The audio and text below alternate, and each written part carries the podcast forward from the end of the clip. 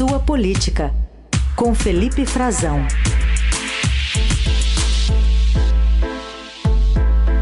A vinheta avisa que o Frazão vai estar com a gente nessa semana, nesse horário. Bom dia, bem-vindo.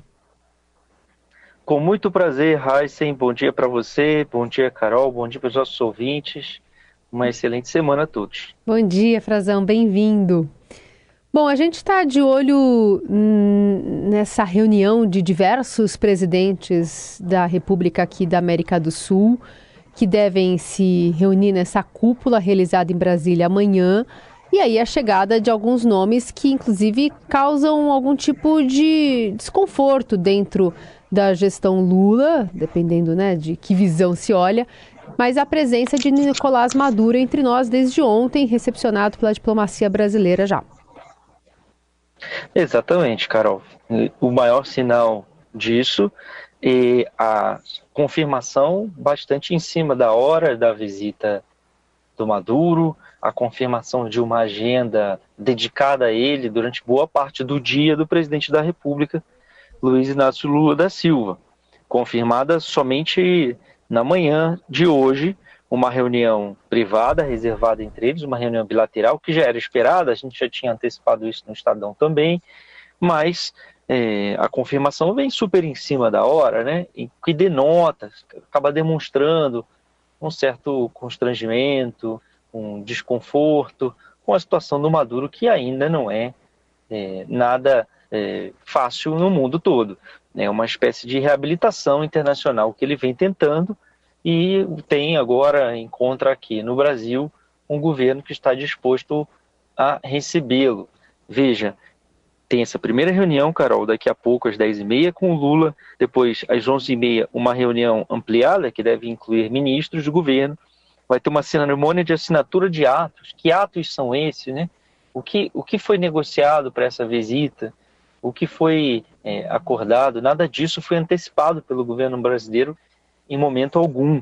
E houve oportunidades para isso, foram questionados na semana passada, eu mesmo fiz perguntas é, sobre isso numa reunião prévia no Itamaraty, onde eles explicaram a dinâmica da cúpula da reunião dos chefes de Estado sul-americanos de amanhã. Tem também um almoço em homenagem a ele e à primeira-dama, Cília Flores, né? primeira-dama venezuelana que veio com ele é, com o Nicolás Maduro. O Nicolás Maduro não desembarcava aqui em Brasília, não vinha a Brasília desde a posse do segundo mandato da ex-presidente Dilma Rousseff, em 2015. Desde 2019 ele não era é, reconhecido, né?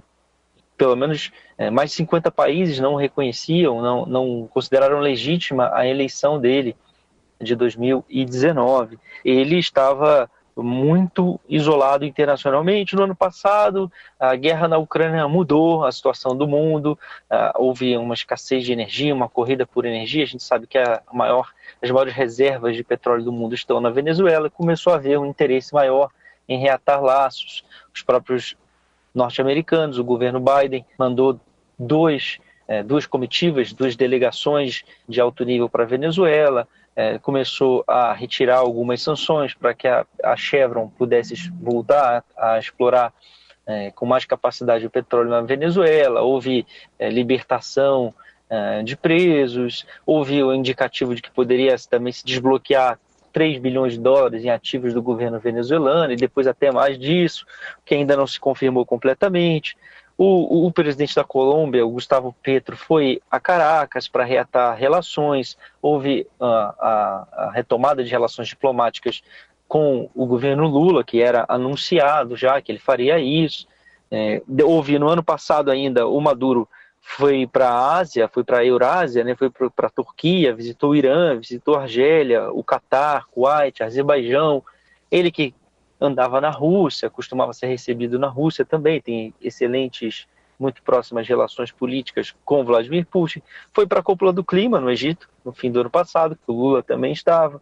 Então saiu daquele circuito Caracas-Havana, aquele circuito mais restrito, porque tinha inclusive uma ordem de captura contra ele do governo americano, acusação de narcotráfico, é, milhões de dólares envolvidos, né, oferecidos para quem pudesse é, levar à prisão do Maduro, outras integrantes do seu governo estavam banidos, por isso ele nem veio à posse do Lula.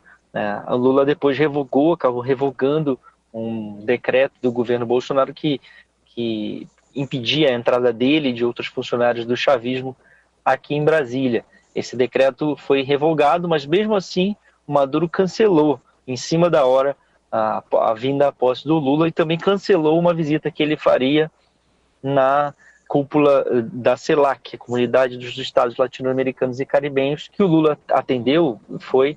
É, então, tem pelo menos duas ocasiões em que essa reunião entre eles, que está acontecendo daqui a pouquinho no Palácio do Planalto, ela já vem sendo adiada desde janeiro.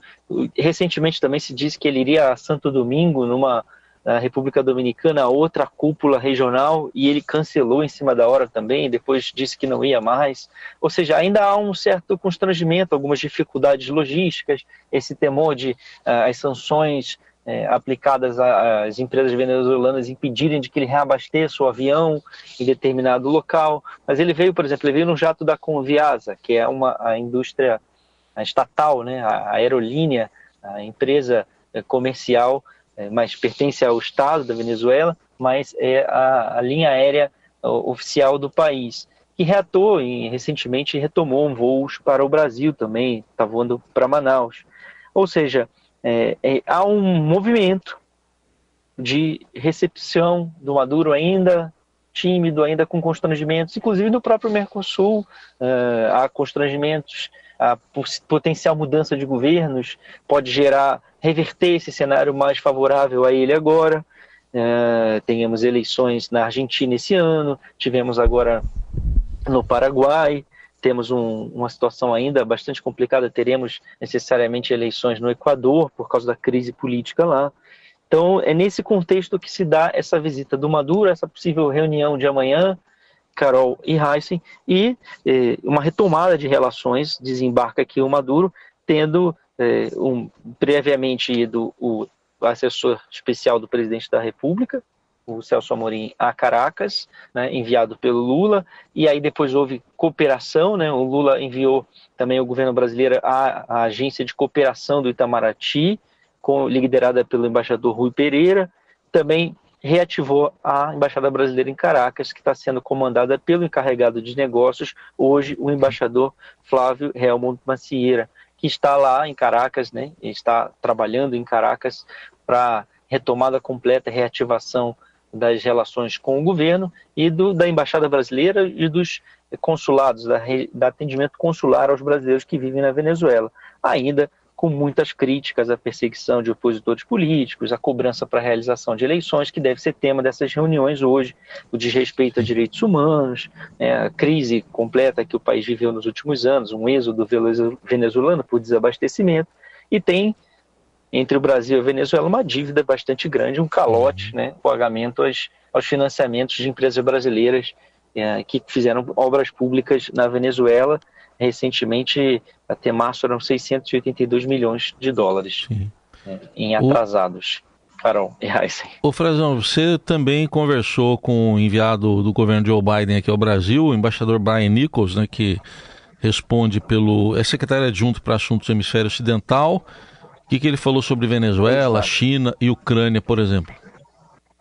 Pois é, Heisen, ele, ele é um diplomata aqui para a América Latina, vamos dizer, o chefe da diplomacia americana, do Departamento de Estado, para as Américas. Né? Pega a América Latina toda, América do Norte, América Central, América do Sul, é o que eles chamam de, na linguagem diplomática americana, de hemisfério ocidental. Né? Mas, para a gente entender, são as Américas, aqui o nosso continente.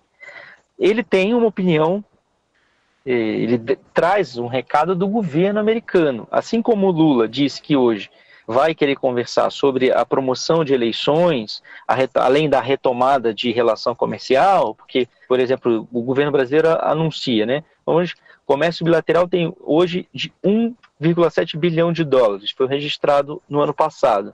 Só que em 2013 era de 6 bilhões de dólares, quer dizer, houve um decréscimo muito grande acompanhando essa derrocada do regime do Maduro. A gente está revendo agora o momento e tem muitos assuntos de fronteira em relação ao Brasil. Mas o Brasil também vai, se coloca para ajudar a negociar o diálogo entre oposição e regime Maduro. E é isso que o Nichols cobra, que ele anuncia que o governo norte-americano está disposto, mais do que disposto, ele fala, a rever essas políticas de sanções econômicas ao regime Maduro. Sanções que impedem, inclusive, o livre trânsito dele no mundo e de seus assessores, ministros. Mas, para isso, ele quer ver a retomada do diálogo entre a oposição e a situação, o regime do Maduro, lá no México. Esse diálogo vinha, vinha sendo feito lá no México, na cidade do México, promovido pelo governo do López Obrador, que também recebeu Maduro recentemente em seu país. A gente tem esse trechinho para ele, vai falar em inglês, mas é isso que ele está dizendo. É, vamos acompanhar aí como é que vai ficar essa movimentação a partir dessa avaliação também do contexto internacional puxando para o Brasil. A gente vai ouvir um trechinho da fala do Nichols, vamos lá. We can't expect Ukrainian people to agree to anything without consulting them. So, talking to Ukraine about the ways to end this conflict is vital. President Zelensky has been very compelling in explaining the challenges and threats that he faces, and uh, we certainly encourage efforts to find peace. But the first and most important way to find peace in this conflict is for Russia to withdraw its forces from Ukraine and respect Ukraine's sovereignty and international borders. Então, Carol e Heisen, ele está falando ali, na verdade, esse trecho é um dos trechos da entrevista, ele está falando sobre a Ucrânia, né? É, sobre a necessidade de envolver. Eu tinha, na entrevista eu perguntei sobre essa ausência, o desencontro entre o Lula e o Volodymyr Zelensky, o presidente ucraniano, uhum. no G7 na semana passada, né? Sim. E ele está dizendo que não dá para esperar que os ucranianos concordem com qualquer processo de negociação de paz sem que eles sejam consultados e que Zelensky precisa ser ouvido, o povo ucraniano precisa ser envolvido, que eles estimulam esses esforços de paz e que hoje a única maneira de encerrar a guerra é fazendo coro com Zelensky, fazendo coro com a OTAN, com toda a aliança ocidental, que o Brasil é, ainda tem uma posição diferente, mas é que a Rússia se retire, retire todas as suas tropas imediatamente do território ucraniano, porque foi isso que deu início à guerra. Hum. É um raciocínio bem duro ali, né? bem elas por elas do governo norte-americano e do governo ucraniano também nesse momento. A guerra começa com uma invasão, ela terminará com a saída das forças russas. Uhum.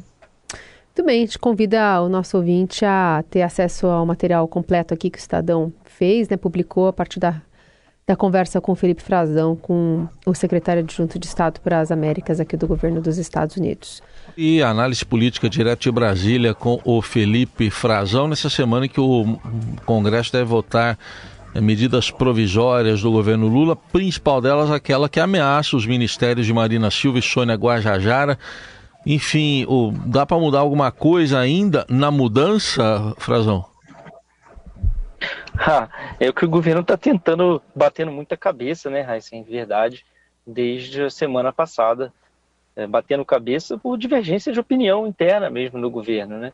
Há uma clara divisão, há atores políticos do governo que, é, como a gente falou na, na semana passada, estão em litígio e envolve, claro, as ministras. No fim de semana, as ministras voltaram a público, dando entrevistas. A Sônia Guajajara, por exemplo, falou que, na, é, que não havia, né? ela voltou a falar em racismo, voltou a falar em machismo, num tom bastante duro, bastante, é, um tom de cobrança em relação ao que a gente viu na semana passada, é, algo bastante forte, a acusação dela, ecoando também uma fala da Marina, é, em, anterior, que a Mariana tinha falado lá no Congresso mesmo, é, que é esse, esse ataque às duas, que elas veem como uma, uma forma de preconceito contra as mulheres, mulheres que vêm de origem pobre e que chegaram e estão acumulando bastante poder político. A Guajajara voltou a falar disso no fim de semana, a Marina foi para um outro caminho, dizendo que, olha,